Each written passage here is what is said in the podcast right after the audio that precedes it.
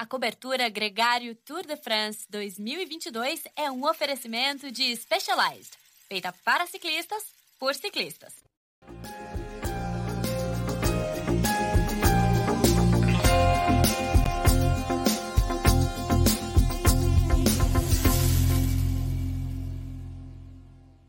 E aí, muito bem-vindo à cobertura Gregário Cycling Tour de France Specialized. Hoje para falar da etapa 13. Vocês viram que eu tentei começar o programa diferente, já fiz bobagem por aqui.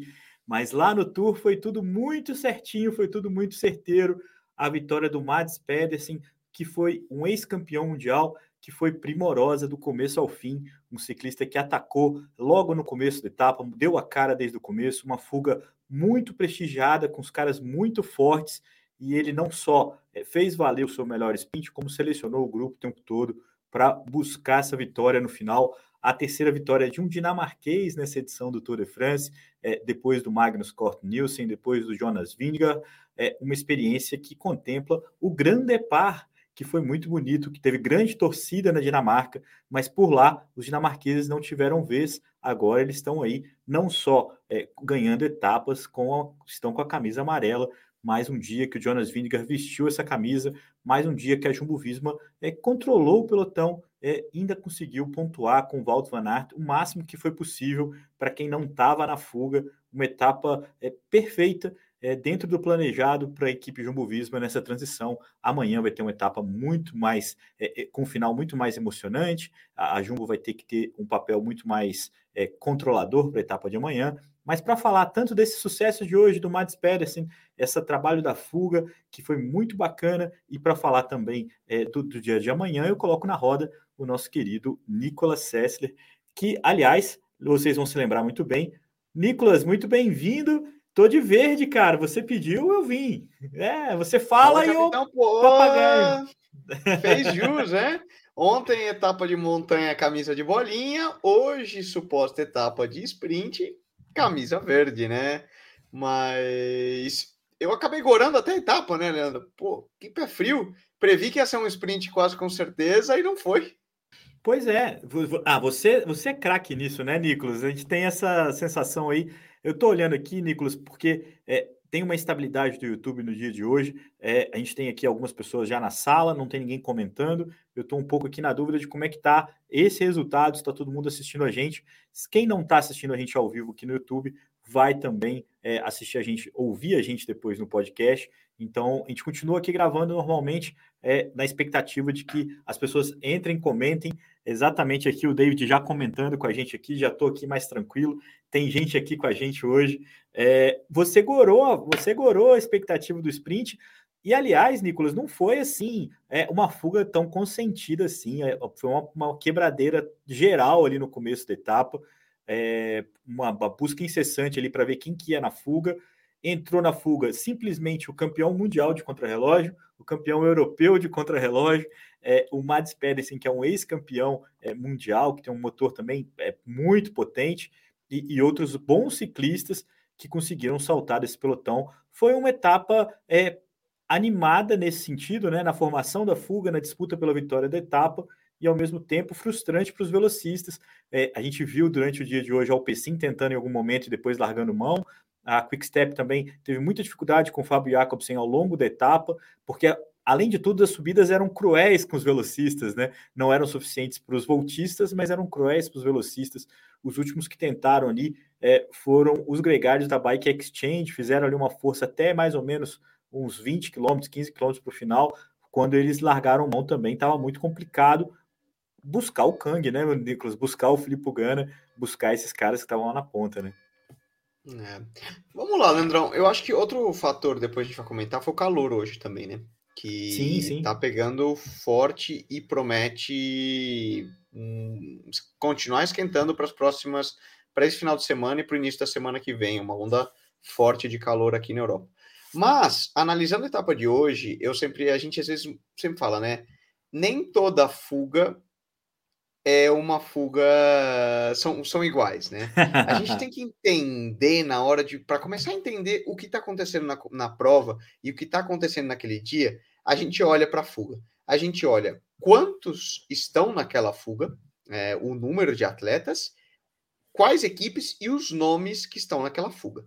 Como você falou, quando você olha para uma fuga num dia de suposto sprint, aonde você vê o nome de Filipe Gana, é, Kung, uh, Quinn Simons, Mats Pedersen, Hugo Holle, né, da, da Israel também, Fred Wright, da Bahrein, que já mostrou muito gás nesse tour e, e tem sido um nome para ficar de olho.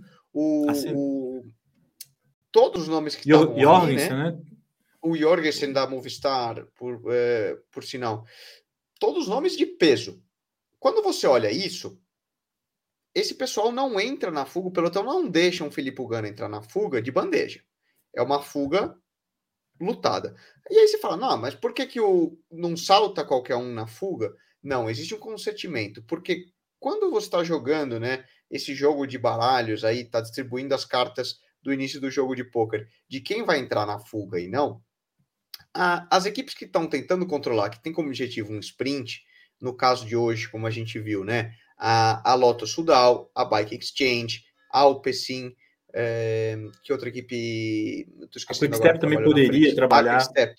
Exato, o Quickstep poderia trabalhar na frente, a própria equipe do líder, né, a Jumbo Visma, eles estão olhando quais nomes estão tentando entrar na fuga naqueles primeiros quilômetros, porque você que vai ter que tirar na ponta do pelotão, se tem um cara muito forte lá na ponta, amigo, a bucha é tua para ter que correr atrás do cara.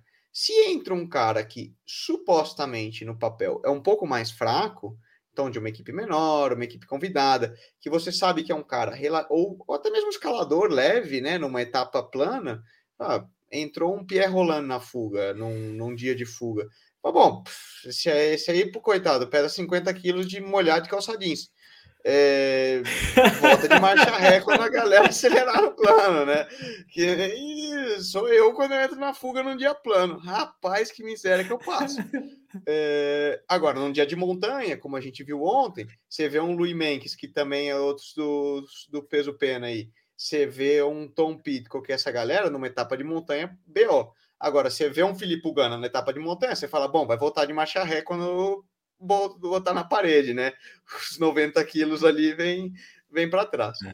Então, é simplesmente entender estrategicamente o que está rolando na dinâmica do início da prova para você ver quais equipes. Claro que, por exemplo, se eu sou um cara da. Se eu sou da equipe Loto, que quero que chegue para um sprint com o Caleb Ewan, eu vejo um Filipe Gana, um Stefan Kung entrando na fuga e um Mats Pedersen, eu falo, bichão, esse cara não pode ir na fuga. E você fala, então por que, que a fuga se formou? Porque existe, houve muita luta, ataques e contra-ataques, até um ponto que a galera não aguentava mais e se formou a fuga. Então a gente fala, é uma fuga de gás, é uma fuga de força. Então, quando a gente iniciou a etapa e olhou esses nomes na, na fuga, você já sabe que ia ser uma etapa rápida, tensa e dura para os sprinters atrás. Por quê? O pelotão vai ter que rodar rápido para buscar alcançar. esses caras que é. são fortes. E aí eles sobravam nas subidas. Viu.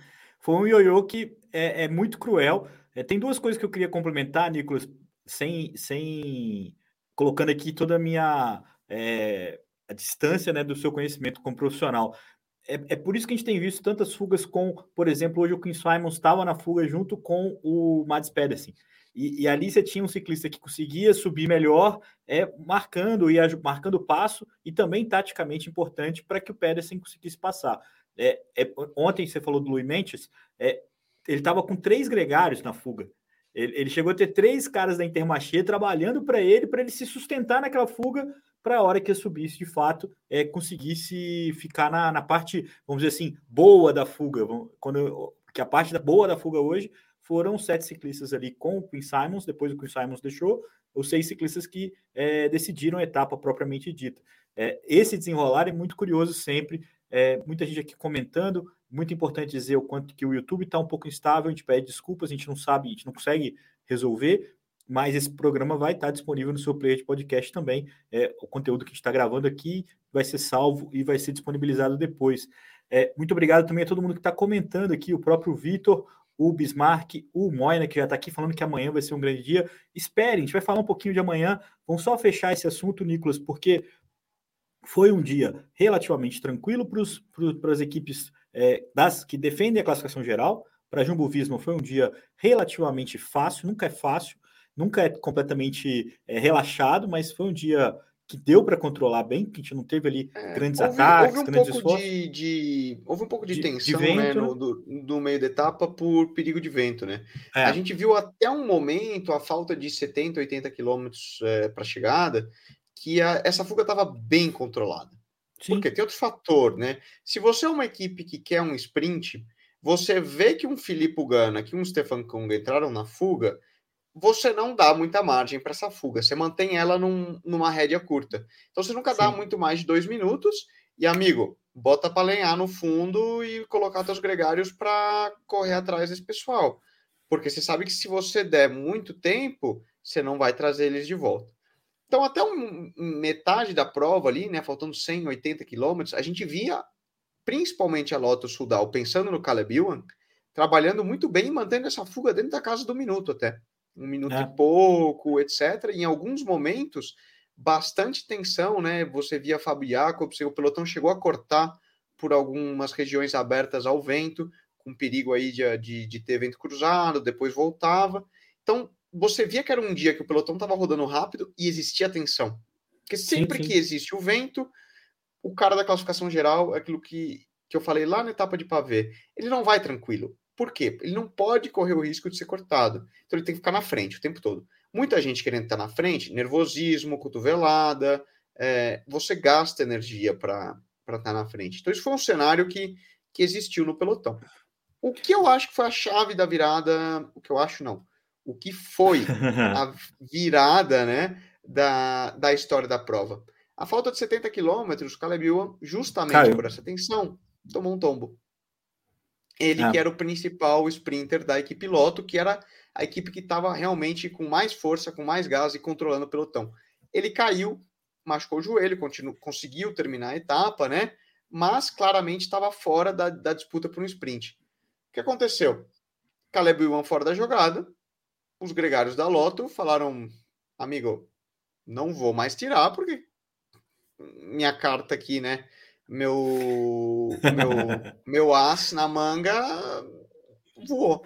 Então, Flopei. problema de vocês. Nesse momento, o que é. existe um momento de, de hesitação, né? De dúvida no pelotão. Uhum. E, de, e aí, gente, já que a Loto não vai mais controlar, quem quer controlar para chegar a um sprint? Porque, como eu falei, os caras da classificação geral Jumbo, UAE, Movistar, DSM com o Bardet, Ineos, Ineos tinha o Felipe Pugana na frente, né? Sim. Não me importa é. se chegar a fuga, o problema não é meu. É que chegue a fuga, porque essa não é minha corrida, eu tô pensando na geral. Quem quiser buscar tem que ser Quick Step, Alpecin, quem tem um sprint. Nesse pequeno momento de hesitação, de dúvida, a fuga voltou a abrir uma diferença considerável, né? Voltou aí para casa dos três minutos.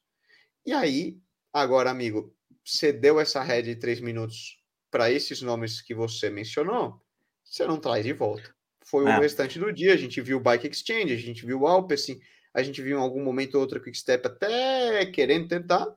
Só que aí já não tinha mais gás, não era mais possível trazer gente dessa qualidade de volta. O, e aí a gente tem um grande desfecho da etapa, Nicolas, para a gente resumir, porque todo mundo sabe que já ouviu essa altura do podcast que o Mads Pedersen venceu. E ele venceu um sprint só de três ciclistas. Mas o que chamou a atenção é que ele atacou o grupo que estava com o Kang e o Gana, quando deram seis ciclistas e o Jorgensen, ele atacou num topetezinho, fez uma quebra ali do grupo e reduziu é, o, esse grupo para só três nomes, ele mais dois.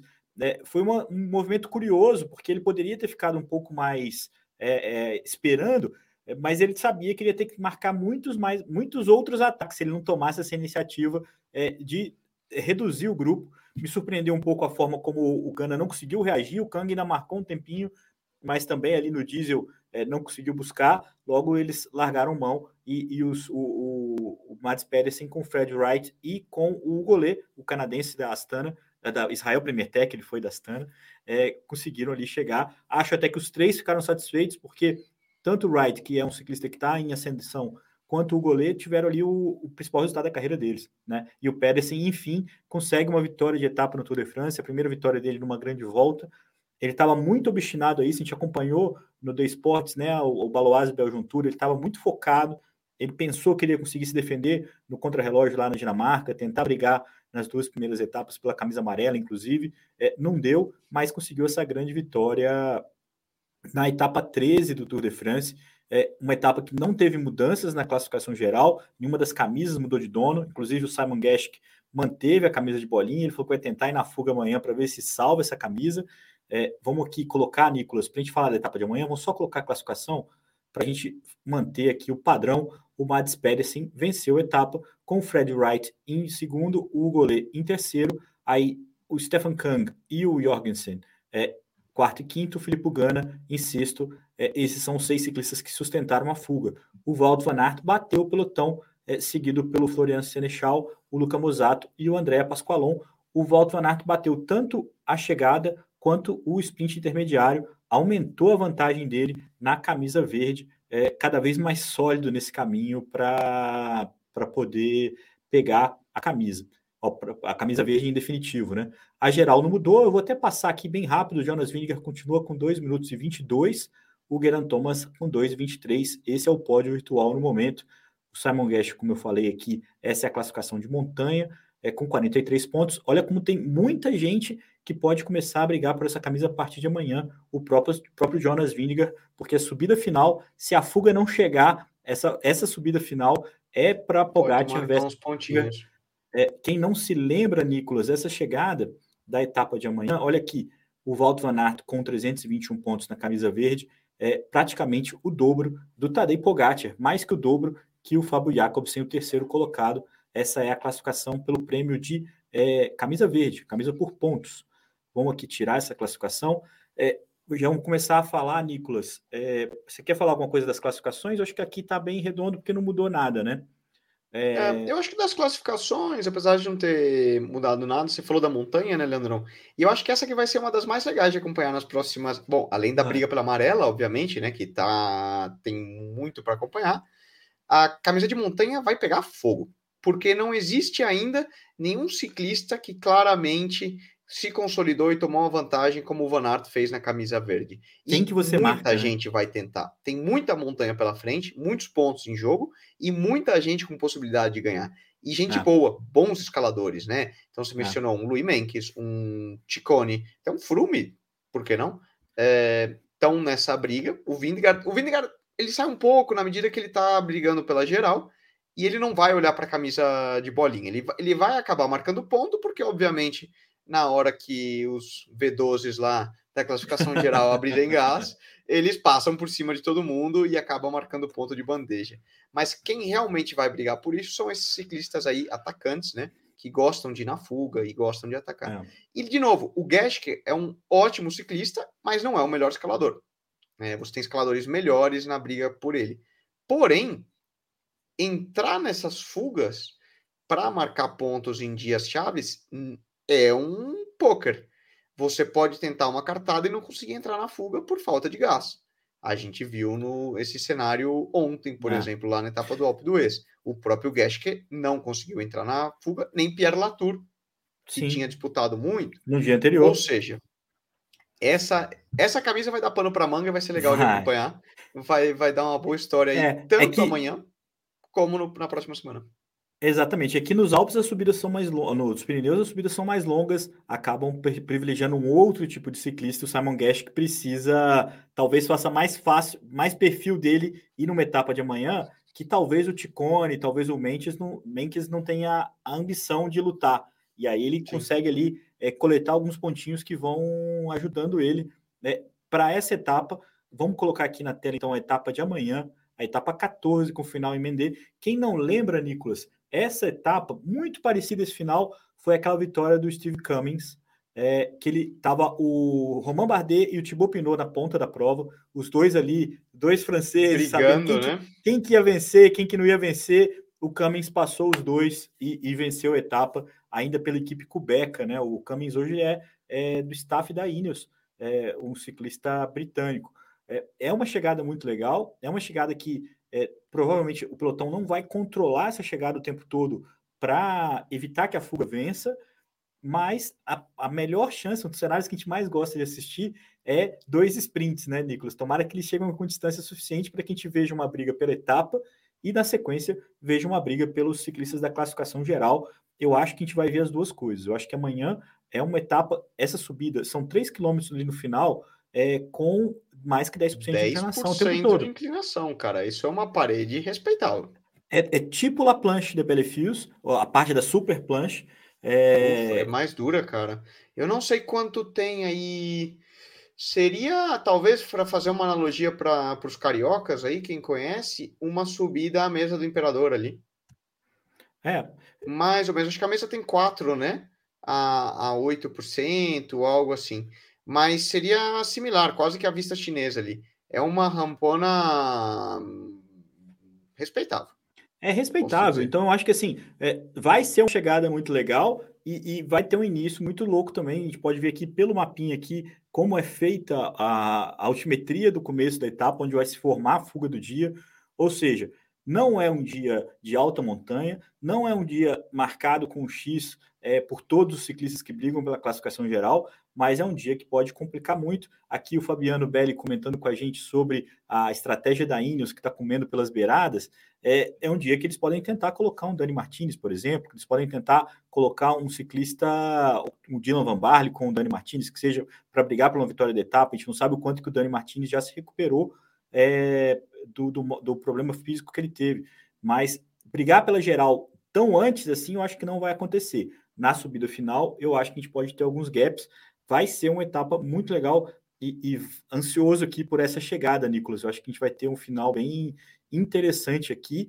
É, eu queria, Nicolas, a gente acabou pulando aqui uma parte importante que eu queria falar da etapa de hoje, que a gente estava falando tanto da fuga e do pelotão e do quanto que estava se esforçando.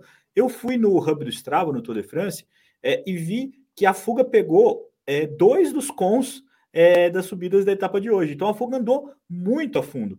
E na outra eles não conseguiram pegar o com, mas ficaram ali, terceiro tempo, é, com os quatro ciclistas que estavam na fuga. Então os caras passaram, passaram muito forte nas subidas, é, se dedicaram muito para que desse certo essa fuga. Não dá para. A principal impressão que eu tive depois dessa etapa de hoje é que não existe mais aquela fuga consentida dos caras de Pro Conte que saltam e ficam ali rodando para aparecer na TV e tal. Não, é intenso, é, é, gente que quer brigar pela vitória, é gente que quer é, não deixar a fuga sair, e, e, e, ali é uma briga muito severa é, para o que, que vai acontecer. Então, eu tenho certeza, e eu acho que os números do Hub do Strava provam isso, o quanto que o pelotão, a fuga fez muita força para que ela vingasse o tempo todo. É, eles sabiam que nas subidas eram determinantes para poder é, ampliar a diferença, para poder dar os velocistas é, em dificuldade, sabiam que os ciclistas de grandes voltas não tinham pretensão de buscá-los, e, e, essa foi a trama dessa etapa que viu o Mads Pedersen sem vencer. Ah. Pô, eu, eu acho que eu vou até pedir, então, demissão, né, nas análises ah. didáticas do Strava, porque agora não. você já deu, não, deu não, uma aula, né? Não, eu sou curioso igual você, igual quem está assistindo a gente. O cara vai entrar lá, é. vai ver coisas cara, é, e vai. É muito legal, né, Lê? Você começa a olhar e começa a passar um Sim, atleta, o é. outro, deixa eu ver qual foi o com. Aí você olha o sprinter, você vê o tempo que ele desceu, o tempo que ele subiu, é, a frequência cardíaca, tem, é, é muito legal, né? E isso é algo que a tecnologia nos trouxe, né? Antigamente, acho que não, a gente não tinha acesso aos números de verdade. Isso é com, com o Strava, né? A ferramenta de olhar o número dos caras e comparar com o teu tempo pessoal é muito legal. Você tem esse feeling, né? Do quão rápido, do quão, o quanto eles sofrem, quais são os números que eles precisam colocar. Isso é, é muito divertido no, no fundo. Né? Muito, né? muito divertido.